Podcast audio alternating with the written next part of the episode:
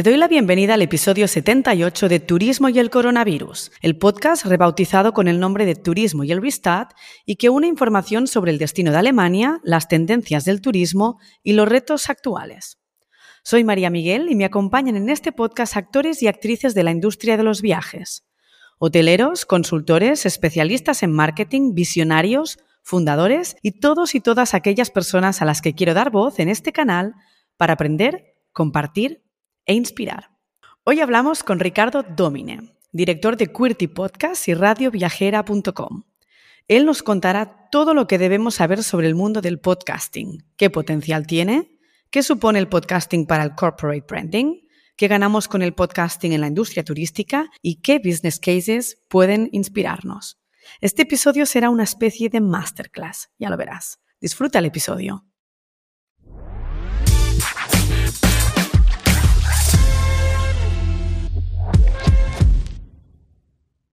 Buenas tardes, Ricardo. Bienvenido al podcast de Turismo y el Coronavirus. Hace más de un año que hablé contigo y fue para contarte que tenía la idea de hacer este podcast. Te dije que, bueno, que no tenía todo muy definido, que era para la industria turística, quería pedirte consejo, algo de brainstorming y ahora te tengo aquí de invitado. Así que bienvenido, es todo un placer. Pues muchísimas gracias, María. El placer es mío de estar con vosotros. Oye, Ricardo, tienes un, perfil curioso porque vienes de la banca, te pones a emprender y luego ya a partir del 2018 entras de lleno en el mundo del podcasting. Desde entonces realmente ha crecido un montón el poder del audio, así que cuéntanos, ¿no? ¿Qué hace podcast2you.com, radioviajera.com, Quirty Podcast SL y luego ya entramos en, todo el mundo de lo que es el podcasting y todo lo que ha pasado los últimos años con este canal de comunicación? Te cuento, te cuento. Sí, es verdad que, por perfil no vengo del mundo de la comunicación. Estuve mucho tiempo, casi 20 años, trabajando en, banca. Y si has mirado mi perfil de LinkedIn, aparte de del, dónde he trabajado o en qué sectores, me, me defino también como optimista, ¿no? Y ese plus de ese punto de optimista es también un poco irresponsable, como todos los optimistas. Entonces llegó un momento en el que la banca, pues todos sabemos cómo está, y no iba a mejor, y lo que va a peor no, no merece la pena, ¿no? Entonces decidí dar el salto a otra industria. En ese momento me gustaban mucho los, los podcasts. Creo que no había una visión de negocio del podcast. De hecho, había un, artículo muy famoso en España, no sé si lo recuerdas, que, que era del podcast No vive nadie, que lo publicó el diario El País. Y bueno, pues de hecho, cuando decidí dedicarme al podcast, pues muchos de mis amigos me mandaron este artículo diciendo, pero, pero ¿qué haces? ¿no? Y, y desde entonces, pues he tenido que deletrear podcast en muchísimas reuniones, pero sí que es verdad que creo que, que es un formato que ha evolucionado, ha evolucionado para bien y que había mucho campo, mucho campo a nivel comercial. Nadie estaba haciendo de comercial del podcast y por lo tanto, bueno, pues decidí lanzarme a, él con, em, inicialmente con la marca Radio Viajera, que era una marca para crear podcast de turismo, de 100%, de viajes y turismo, que luego ha ido evolucionando. Luego te, contaré si tengo oportunidad sobre la evolución tecnológica de, de, Radio Viajera. Y luego, posteriormente, creé Podcast to You.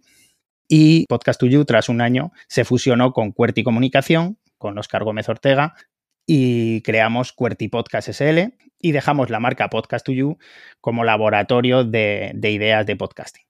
Entonces, a partir de ahí hemos estado creando podcasts, pues tanto de turismo para, y de viajes para Radio Viajera, como de otro tipo de temáticas y de sectores, laboratorios farmacéuticos, banca, etcétera, para a través de QWERTY Podcast.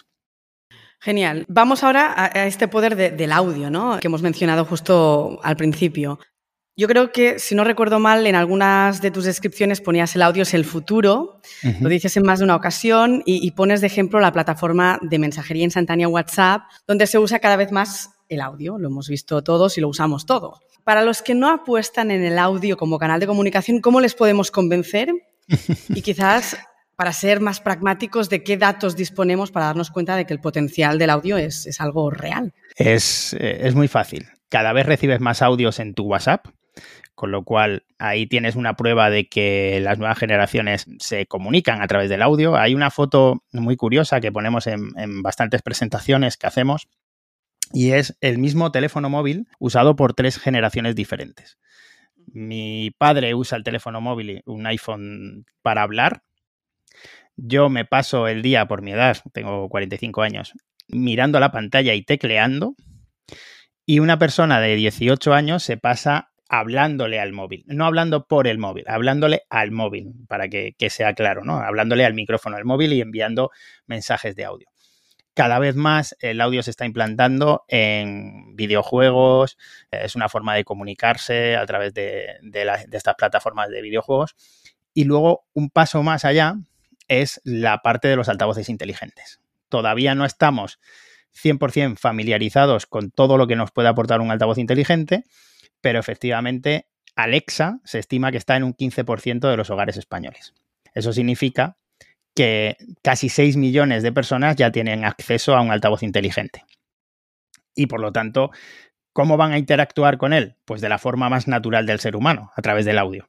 Entonces, ahí está la prueba de que el audio es el futuro. Todavía nos queda mucho por ver. Cuando alguien habla de saturación en el mundo del, audio o del podcast, pienso, no, no hemos visto nada. O sea, esto es mínimamente todo el potencial que tenemos por delante. Y, cada vez pues haremos del audio una comunicación más natural, tanto de manera externa, como quizás se está utilizando más ahora, de, manera de marketing para, promocionar un contenido, pero también en la gran empresa. Hay una tendencia mundial que ya viene desde finales del confinamiento, ¿no?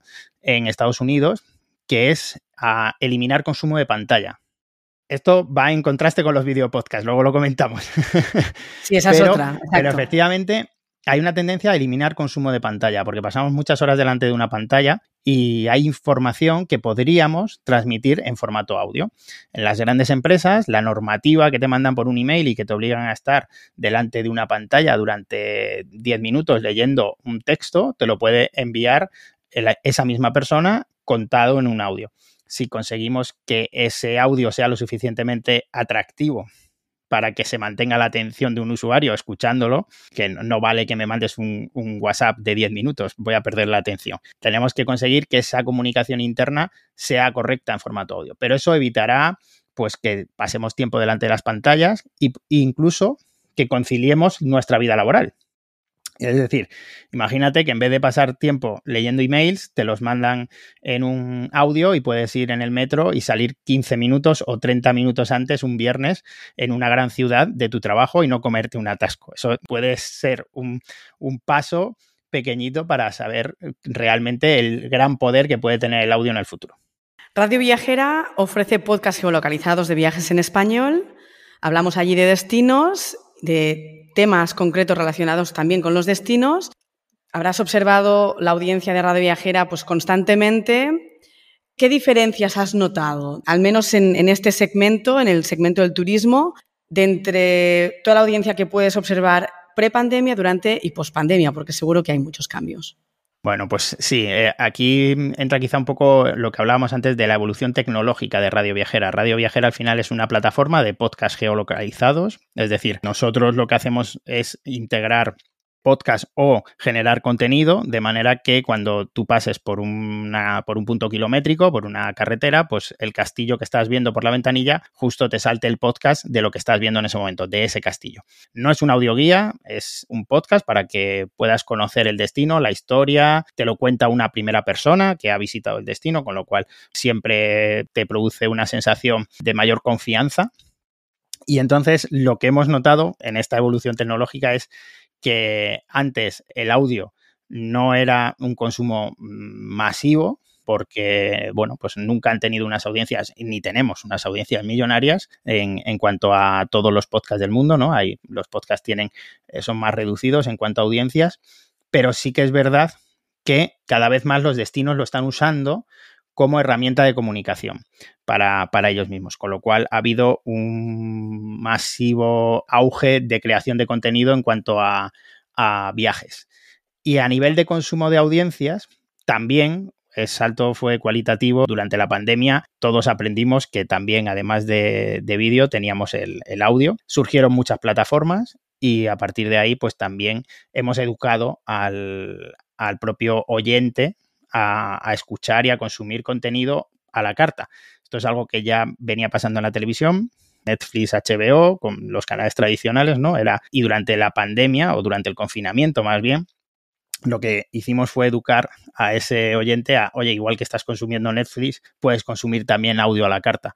Y a partir de ahí yo creo que a pesar de que antes también estaban todos los programas de la radio generalistas, estaban en formato podcast, realmente cada vez más se demanda un contenido real de calidad en formato podcast, permanente, no tan vinculado con la actualidad, etcétera. Al final seríais como un Spotify de podcast en español relacionados con el turismo en Radio Viajera, ¿o cómo lo comparamos? Sí, lo que hemos intentado es ser un, hacer una segmentación sobre la segmentación, ¿no? Decimos que ahí es donde está nuestro poder, no en la... Eh, nosotros tenemos al final de año 3 millones de descargas entre todos los podcasts que, es, que están dentro de la plataforma o de, o de Radio Viajera, pero nuestro poder es que realmente el que va a escuchar un podcast es porque quiere viajar. Y eso es lo que, lo que hemos podido hacer, segmentar un público dentro de otro público. Ya el público que, iba a escuchar podcast está muy definido, o estaba, cada vez más, eh, es más abierto el abanico, antes estaba muy definido, pues era un público además muy atractivo para los destinos, porque según Evox, el 75% de las personas que escuchan podcast están en estado laboral activo. Iba a decir en el trabajo. Están trabajando. No, no, quiero decir que estén en la oficina trabajando mientras nos escuchan, ¿no? Sino que su estado laboral es activo.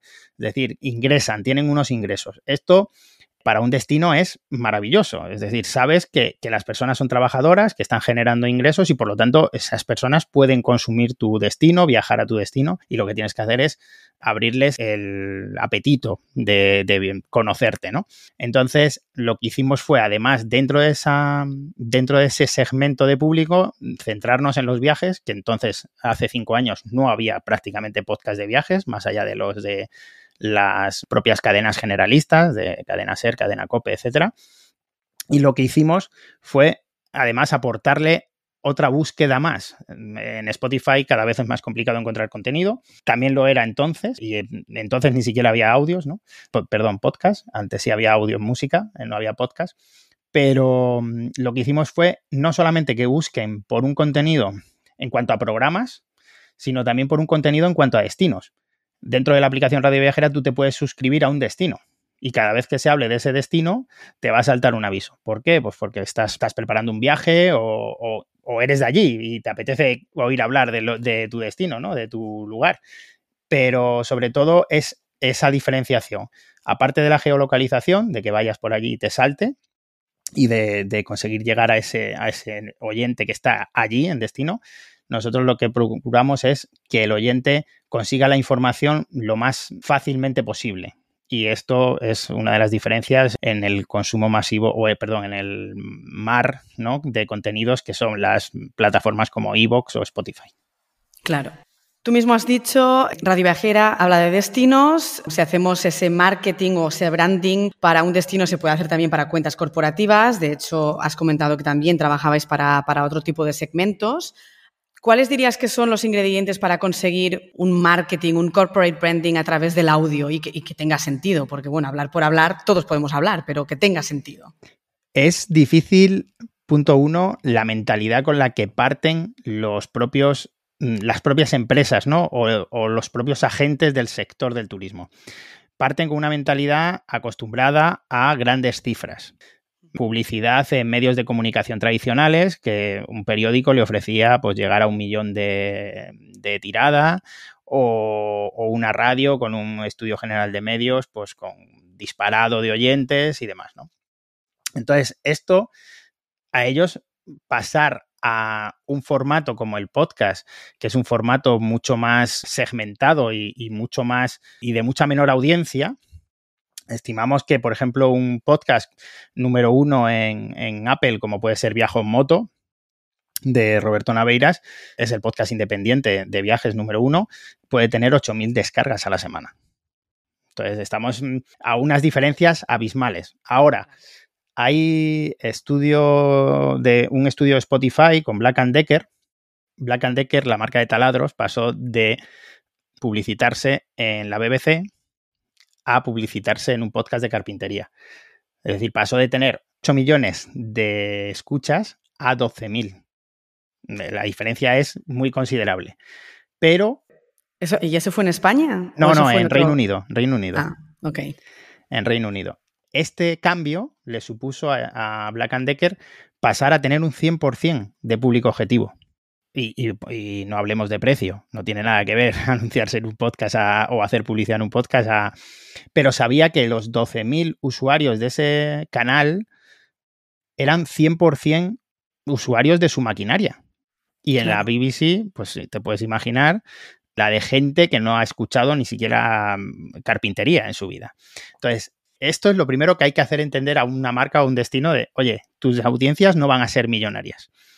Pero a partir de ahí, si yo te digo que te pongas un podcast de qué ver en Cáceres, un podcast de 20 minutos, probablemente no te lo pongas si no vas a ir a Cáceres. ¿Por qué? Porque no contamos con el recurso de la imagen.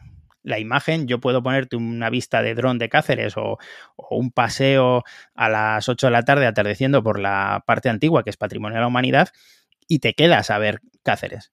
Pero escucharlo es mucho más difícil. Entonces, que alguien, y me pongo en el caso de un, de un hotel o de un restaurante, pueda publicitar su contenido en un lugar donde sabes que, vamos a poner solamente un 50%, de personas de las que escuchan van a ir a Cáceres, supone que de 300 escuchas, 150 van a ir. Eh, no necesito una audiencia millonaria que para anunciar mi destino o mi restaurante. Lo que necesito es llegar a quien sé que va a ir o va a venir aquí o va a estar cerca.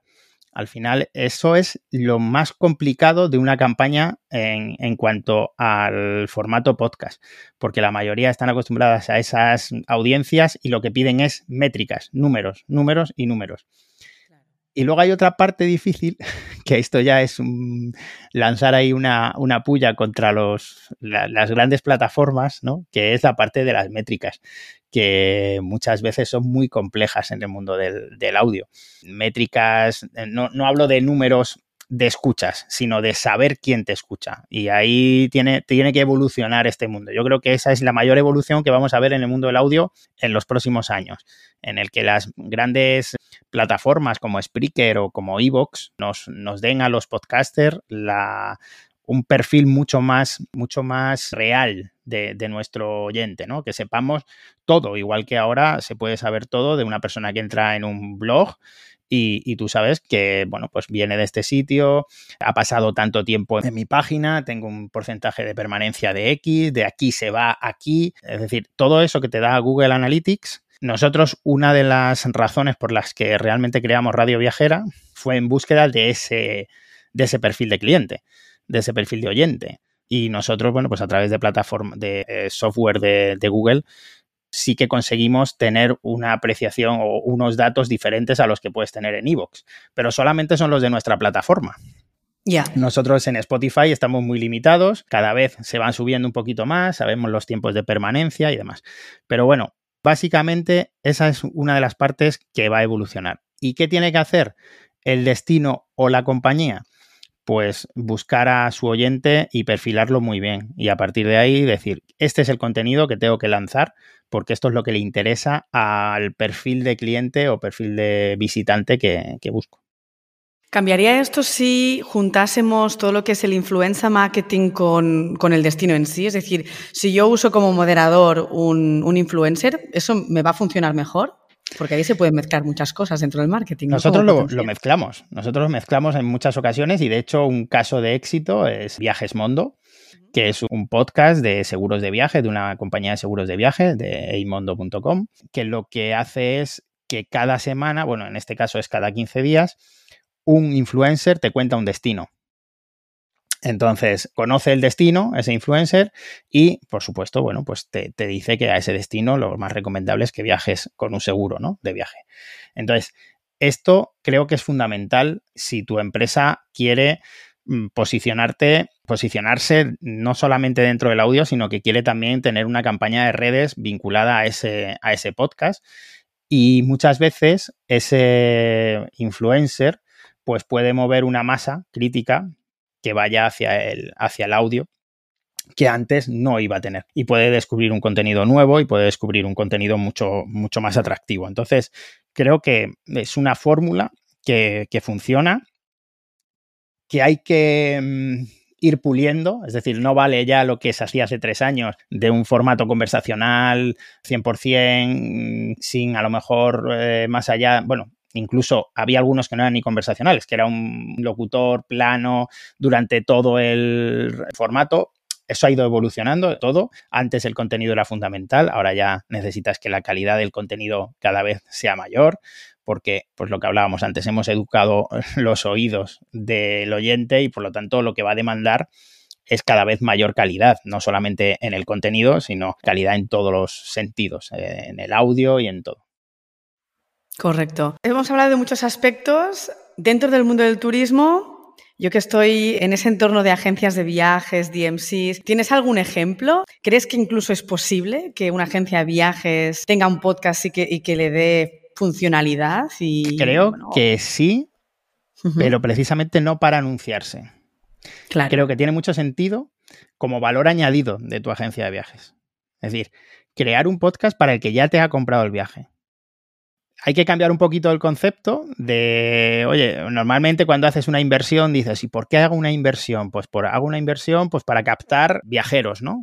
Creo que en el caso de las agencias, y esto es algo que llevo mucho tiempo ya con esta idea, mm, creo que usaría el podcast no como previo, sino como post, dándole un valor añadido a mi cliente. Oye, te voy a mandar el día que te vas a ir allí o, en el momento que haces la reserva, te voy a mandar unos podcasts sobre ese destino que yo ya tengo hechos porque soy especialista en este destino, África o, Asia o cualquier otro destino, ¿no? Y te voy a mandar algo bien hecho que aporte valor que, y al oyente, bueno, al, perdón, al cliente le va a aparecer un formato totalmente novedoso, vas a vincular tu agencia con la digitalización, con la innovación, con estar en la vanguardia de, cualquier formato y no necesitas que ese cliente realmente te aporte, pero su prescripción, su nivel de prescripción sobre tu agencia va a ser mucho mayor. Al final lo que va a hacer es, oye, ve a esta agencia que te van a enviar luego, te van a tratar fenomenal, la imagen de, de la agencia de viajes va a cambiar es verdad que a veces los perfiles de agencias de viajes pues están un poco anclados o por lo menos a veces llevamos ese sesgo, ¿no? De, oye, pues aquí esto está anclado en el pasado, es un formato que no atrae a los jóvenes. Bueno, pues aquí hay un formato en el que puedes atraer perfiles que no solamente te aporten, sino que luego transmitan que, oye, qué guay lo que me ha hecho esta agencia, que me ha mandado este contenido exclusivo para mí, que, luego se puede vincular a, oye, solo lo puedes escuchar si has contratado este viaje, tienes que meter este código. es decir, que creo que ahí hay una puerta de entrada en las agencias y que tendría mucho potencial. Yo también lo creo, de hecho, el único problema que hay es que muchas agencias puede ser que lo vean como solo para fidelizar al cliente que ya tengo y no para ganar, ¿no? Y al final es, es más trabajo, ¿no? Eso es muchas veces lo que se piensa cuando hablamos de marketing, pero evidentemente solo puede sumar y dar valor añadido a, la marca, ¿no? En sí. Hablemos de, fuera de los destinos, de, de, cómo ves el podcasting en nuestra industria. ¿Le falta visibilidad o, o, soy yo la que realmente cree que todo esto del audio tiene mucha más fuerza en otros mercados. ¿Cuál, igual tú nos puedes decir cuál es el mercado más fuerte, dónde se escuchan más, más podcasts. Es cierto que la sección viajes en, el formato podcast es la última de la cola. Mm. sí, no, la, no, la, última, las hay peores, pero no es, digamos, de, las top, ¿no? Es mm. decir, está en, hablo porque conozco más este mercado, el mercado en español, lo que más se consume es humor, después eh, se consume fútbol, deporte y, después se consume historia. Estamos hablando de que son perfiles muy generalistas. Es decir, yo puedo consumir humor y me puede gustar el fútbol o no gustar el fútbol. Yo puedo escuchar los programas de deportes, pero me puede gustar la historia o no me puede gustar la historia, ¿no? Puedo estar interesado en un deporte o en otro deporte, o no en todos los deportes, ¿no? Al final, el formato, creo que el formato de viajes ha sido el gran olvidado. en general de, las grandes plataformas. Yo me acuerdo al principio, hace cinco años, cuando hablé con, Juan Ignacio Solera, el CEO de Evox, y le dije, oye, que voy a montar esto y, bueno, pues a ver qué posibilidades tenemos de, colaborar de alguna manera y, y, demás, ¿no? Y me decía, pero ¿estás seguro si prácticamente no hay podcast de viajes fuera del ámbito generalista, ¿no? Digo, bueno, pues es que yo aquí veo mm, potencial a nivel comercial, yo me he dedicado toda la vida a la venta y, creo que hay potencial aquí, ¿no? Y me decía, bueno, pues, pues, pues bien, ¿y cuántos vas a producir? Digo, pues mira, he hablado con blogueros de viajes para hacer unos 30 a la semana. Me dice, 30 a la semana, pero ¿qué me dices? Si eso no se producen ahora mismo, no se están produciendo, uno solo va a producir 30. Digo, bueno, pues creo que más o menos estaremos en esa, en, en ese número, ¿no? Estoy hablando hace cinco años, más de cinco años, ahora van a ser casi seis, en 2023 hacemos seis años, con lo cual ha, pasado mucho tiempo, ¿no? Pero es verdad que siempre hemos estado a la cola. Y yo creo que no hay una sección del podcast que tenga más tasa de retorno de inversión que la nuestra, que, la de viajes. Es decir, el que va a escuchar un viaje, lo, lo hablaba antes y lo comenté antes, es que tienes casi, casi un 50% de garantía que va a ir a ese destino o que va a consumir eso eh, o esa forma de viajar. no, hablo solamente ya de un destino, que ahí quizás se vea muy claro, pero si yo hablo de un viaje en moto, yo sé que lo que me recomiende esa persona para viajar en moto, la moto que me recomiende o un sistema de un chubasquero, una cazadora, lo que sea, va a tener mucha influencia. Va a tener mucha influencia. Y con muy pocas escuchas, si esa influencia es tan alta, yo voy a obtener mi retorno de la inversión, voy a vender mi, cazadora o voy a vender mi hotel, ¿no? Yo creo que no hay ninguna, ninguna de todas las secciones de humor, de marketing digital, de, todo, que tenga la tasa de retorno que puede tener la sección de viajes. Y aún así somos, pero de los más olvidados del, del sector podcast. Oye, pero si el fútbol tiene tanto tirón, ¿por qué no hacer publicidad en un, de un viaje a Qatar o, a cualquier liga que haya por toda Europa en el podcast? Es decir, se puede al final publicitar en un, un viaje en un podcast de fútbol. Sí, se ¿Cómo puede. funciona la publicidad y cómo se monetiza? Se puede, pero estás perdiendo impacto. Es decir, tu impacto no está siendo el 100%. 100%. Tú dices, vale, de esta gente que escuchan los podcasts de fútbol, ¿cuántos realmente podrían estar interesados en ir a Qatar? Pues a lo mejor es un 1% de la población y estoy tirando por, por arriba. Eh, yo me, me, puedo considerar que me gusta el fútbol, pero no pienso ir a Qatar al Mundial, ¿no? Entonces, un 1% de la población puede estar interesada. Ahora bien, tú escucha, pon en un podcast de Qatar, Qatar como país, qué hacer, cómo hacer, cómo desplazarte del aeropuerto aquí, es decir, un contenido más de Qatar como país. Yo no me lo voy a escuchar 100%, pero el que lo escuche, ya te digo yo que es porque o está, o está preparando un viaje a Qatar o puede estar vinculado con una persona que, que lo esté preparando, con lo cual ahí sí que metería mi contenido como plataforma de estás preparando un viaje a Qatar, aquí tienes este contenido. Y ahí yo creo que es muy fácil hacer el branded content de, las agencias o de, o de las marcas en general. Es un formato que lo acepta muy bien. Te pongo un ejemplo, tampoco quiero entretenerme mucho, pero te pongo un ejemplo de hacer un branded content sin necesidad de mencionar ni siquiera la marca, ¿no? Es un ejemplo que a mí me encanta. Es una ficción sonora mm, que se llama Oculta. La trama principal es una chica de 16 años que desaparece y los padres la buscan, la policía no quiere buscarla porque dice que es una desaparición voluntaria, pero los padres contratan una detective privado para buscar a, la chica, ¿no?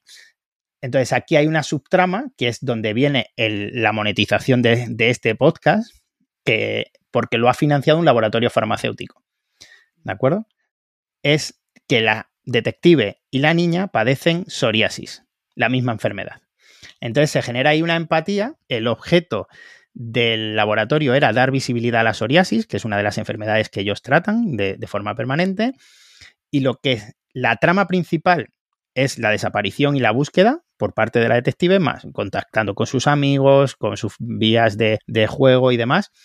Y por debajo está la subtrama de cómo va la detective al tratarse la psoriasis. Participan profesionales médicos reales hablando de la psoriasis. Al final, la marca que fue Angem, el laboratorio, consiguió una repercusión brutal en cuanto a responsabilidad social corporativa, dio visibilidad a la psoriasis, todas las, asociaciones de psoriasis hicieron difusión de, su contenido y la gente en general, yo que era un profano en el mundo de la psoriasis, porque no, no lo conocía, pues salí diciendo, bueno, pues es una enfermedad, no, no es contagiosa, tiene su repercusión, hay que tratarla a tiempo, hay que evitar ciertas cosas. Realmente me llamó mucho la atención esa forma de, hacer, ¿no? Se llama Oculta la, serie, no sé si la he dicho, la serie de podcast, Oculta Intriga en, la piel. Y a mí me pareció una forma muy bonita de, hacer un contenido con publicidad, ¿no? Sin mencionar prácticamente al laboratorio más que los créditos finales, ¿eh? es decir, pero para mí me quedé mucho con ese, con ese formato, ¿no? Monetizar un podcast como tal, si eres un profesional independiente del audio y dices, oye, quiero monetizar mi podcast, es muy complicado. En, tanto en España como en Estados Unidos. O eres una persona que tienes, bueno, pues una legión de seguidores, que en ese caso lo, tienes muy fácil, pues eres buena fuente en España y cualquier cosa que lances, pues sabes que, va a tener una monetización. O eres Ibai Llanos o cualquier otro youtuber. Pero si partes de cero, es muy difícil, es muy difícil. Pero yo ahí le recomendaría a todo el que quisiera lanzarlo hipersegmentado. En, si, si, tú sabes que lo que te gusta es hacer un podcast para gente que pasea descalzo al perro y le vas a vender un producto que sabes que solo usan ellos, yo te diría que, es un medio muy potente para llegar a, esas personas. Cuanto más segmentado lo hagas y menos audiencia tengas, más fácil será monetizarlo. Otra cosa es que consigas transmitirse, transmitirle eso a una marca, ¿no? Pero realmente, cuanto más hipersegmentes el oyente, y muchas veces es también complicado para el propio podcaster, ¿no? Yo quiero que me escuche mucha gente porque me parece como que voy a tener más posibilidades de monetización, ¿no? Con, con una escucha masiva. Pero o eres muy top o me iría a a un segmento muy pequeño, cuanto más pequeño mejor, dentro de, parecido a lo que hicimos ¿no? con Spotify. Mi segmento es el minoritario en Spotify, que es los viajes. Bueno, pero es que además voy a segmentarme aún más, me voy a ir yo a, mi plataforma. La, idea es buscar esa monetización, esa hipersegmentación y que yo sepa que de los 10.000 usuarios mensuales que, que hay en Radio Viajera, en la aplicación, los 10.000 están buscando viajes, porque nadie nos sintoniza por error en la FM. Nosotros no somos una radio, aunque nos llamemos radio, ¿no? Esto es otra cuestión que empezamos llamándonos radio por, por no deletrear podcast. pero, pero realmente. Entonces es más fácil, exacto. Nos, nos, hipersegmentamos precisamente para eso, ¿no? Para intentar conseguir una monetización más fácil. Es muy difícil, muy difícil. No quiero desanimar a nadie porque el formato es maravilloso. Pero es cierto que requiere mucha constancia, requiere perseverar, requiere muchas de las cosas que tú estás haciendo, María. Que es decir, he lanzado un podcast y, yo, caiga quien caiga, estoy cada semana o cada 15 días, ¿no? Con mi frecuencia lanzando continuamente. Tarde o temprano esto da sus frutos, porque al final, cuando tú sabes que has mantenido unas audiencias durante un tiempo, sabes que las vas a mantener y por lo tanto la empresa o el destino que quiera participar sabe que va a tener una audiencia garantizada y una audiencia que confía plenamente en quien está al otro lado del micrófono, porque el audio es la fuente de mayor confianza de, todos los medios digitales. Esto no lo digo yo, por supuesto, ¿eh? todo está en, en, datos, ¿no? Por encima del periódico, por encima del vídeo, por encima de las redes sociales. Es decir, ¿por qué? Tiene un sentido y es que normalmente escuchamos los podcasts en un momento íntimo, los escuchamos solos, con lo cual te estoy dejando entrar en mi intimidad. Ahora mismo estamos entrando en la intimidad de mucha gente y, por lo tanto esas personas en su intimidad son mucho más confiables que cualquier otra, van a confiar más en lo que tú le digas. Esto no quiere decir que lo que digamos es mentira, ¿eh? que quede claro, esto, esto todo es verdad, pero va a ser más fácil que el oyente de podcast se deje influenciar por una publicidad que alguien que lo ve en redes sociales o que lo ve en un periódico o tal. Entonces, yo apostaría por a las marcas, les diría que apuesten por el podcast, que arriesguen un poquito, que busquen esos, mm, bueno, pues eh, podcasts que, saben que, le van a garantizar una mínima visibilidad, pero muy de calidad, y que no se vayan a, grandes podcasts con, audiencias muy heterogéneas, porque eso no les va a, a dar una tasa de retorno. Va a ser mucho más fácil para el director de comercial o director de, financiero justificar que han invertido en Buena Fuente, a justificar que han invertido en turismo y el coronavirus, seamos sinceros, le va a ser mucho más fácil y le va a dar menos trabajo el justificar 6.000 euros allí a 300 aquí. Pero lo que tenemos que hacerle es ver, oye, pues invierte 5.700 allí y 300 aquí, que, que yo te voy a dar también una tasa de retorno que va a compensar la que no te dé ella, ¿no? El porcentaje de tasa de retorno va a ser mayor. Bueno, menuda clase, ¿eh? Te voy a hacer ahora... para nada, para nada. Sí, sí, es, apuntar y aprender y, reflexionar, ¿no? La verdad que me ha gustado mucho el, el, punto que has comentado sobre el tema de la voz y la intimidad, la confianza, porque fíjate que antes el poder del comercial era el teléfono y el, y la interacción en vivo, ¿no? Todo esto se ha ido perdiendo, pues sea porque hemos potenciado el, New Work, porque, bueno, porque tenemos unos recursos digitales buenos, mensajería instantánea, email, pero realmente hemos perdido el uso de la voz y ahora volvemos con esa confianza otra vez con la voz porque dejamos de usar el teléfono. Te, voy a contar un ejemplo sobre ese tema que eh, lo hemos hecho nosotros, pero bueno, que no, no por eso lo comento. ¿eh? Es un podcast para los comerciales, para un equipo comercial, en el que hicimos de un tema concreto, en este caso era, bueno, pues un, tema de salud animal, ¿no? de fármacos para animales. Lo que hicimos fue grabar podcast de, sobre una temática por ejemplo, el aborto de la oveja, ¿no? Eh, para el ganadero de ovino, pues es un problema, el aborto de la oveja, sufren muchos abortos a lo largo del año, y entonces había una manera de prevenirlo, ¿no? Y ese podcast no fue masivo, no se lanzó en las plataformas para que, para que la gente vea cómo se puede aportar valor, ¿no?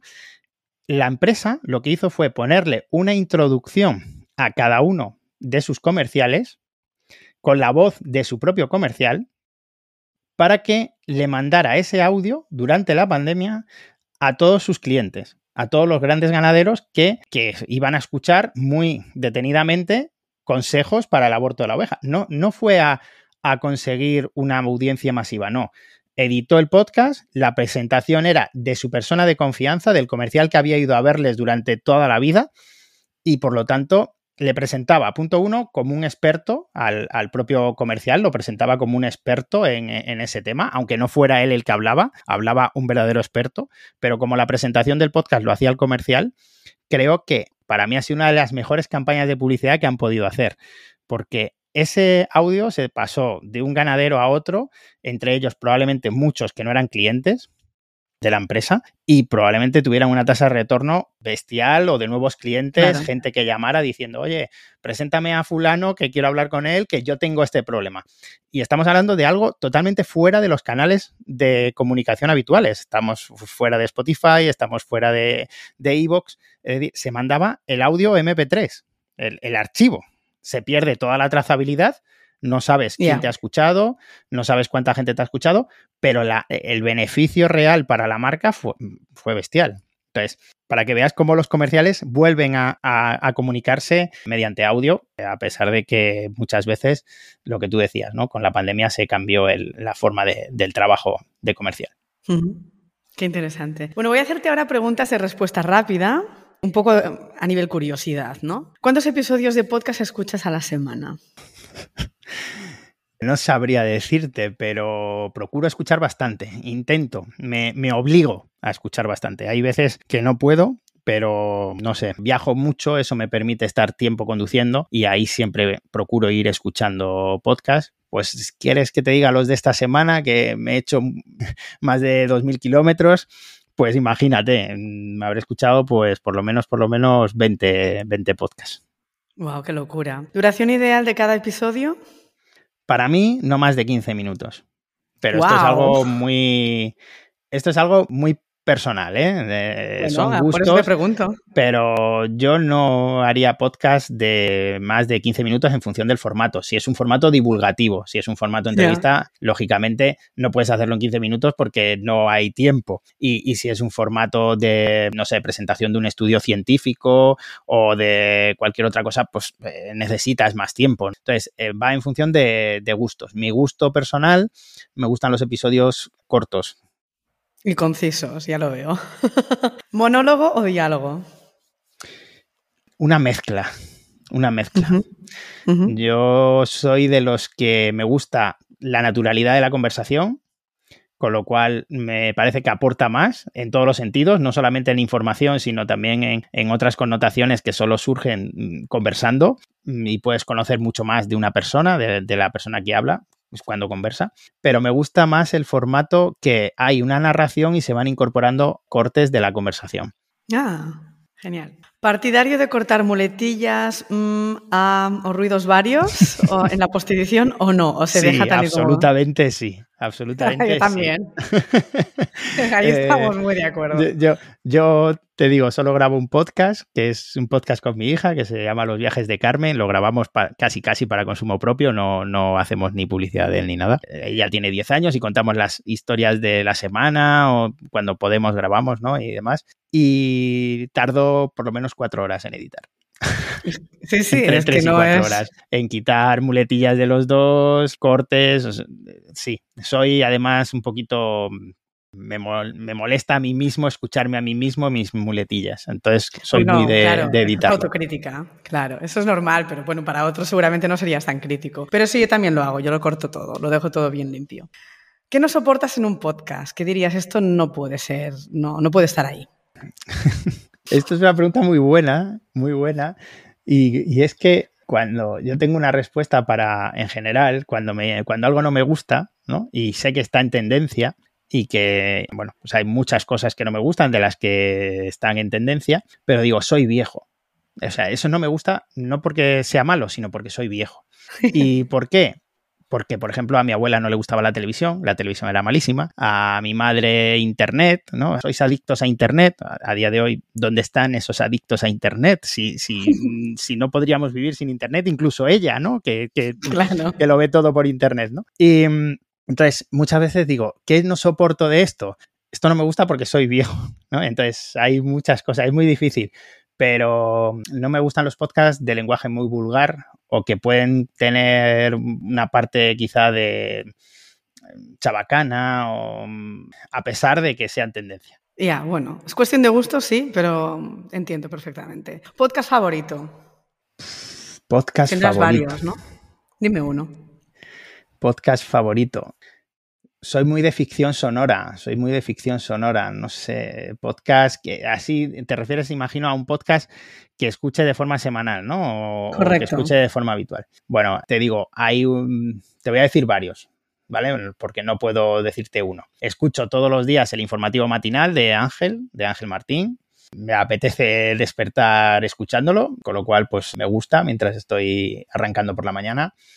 Me gusta mucho Aquí hay dragones, que es un contenido de cadena ser, que lo hace Javier Cansado, Rodrigo Cortés, Arturo González Campos y Juan Gómez Jurado. El, escritor. Me encantaría sentarme en la mesa con ellos solamente a mirar su, nivel de improvisación. Y mm, de viajes, no, me gustaría mencionar a nadie porque no se sienta nadie que le dejo fuera, ¿no? Pero quizá hay un podcast que me gusta bastante cómo trata los temas, que es Viajando Despacio, que es un podcast de viajes en bicicleta que lo hemos comentado antes, creo. Quizá esos sean los, los podcasts que escucho más de forma, de forma habitual. Genial, pues los anotamos y bueno, quién sabe, igual también entra dentro de nuestra lista de favoritos. Muchas gracias, Ricardo, por, bueno, por todo lo que nos has contado. Ha sido la verdad que una super masterclass. Yo la verdad que sí que he hecho muchas anotaciones. Gracias por haber participado en Turismo y el Coronavirus. Muchísimo éxito y a por muchos audios. Nada, gracias a, vosotros, a ti María, y, y, nada, igualmente, muchísimo éxito, mucho ánimo y yo estoy seguro que con el podcast poco a poco pero sin pausa eh, se consiguen éxitos y hay mucho, mucho, mucho campo para cualquiera que se quiera animar al formato, tanto a colaborar como a... Creo que esto, por cierto, una última cosa, que sí que siempre pecamos los podcasters de falta de colaboración. Es decir, deberíamos colaborar más entre nosotros, entre podcasts, hablar más de otros podcasts, y creo que ahí pecamos de pensar que el oyente que va a escuchar a uno no va a escuchar al otro y, es al contrario. Tejer redes dentro de un mismo de un mismo segmento de, usuario o de oyente puede ser muy beneficioso. Entonces, eh, animo a todos Y, y, nada, de verdad, muchísimas gracias, mucho, mucho ánimo y encantadísimo de estar en Turismo y el Coronavirus. Muchísimas gracias. Hasta luego, Ricardo.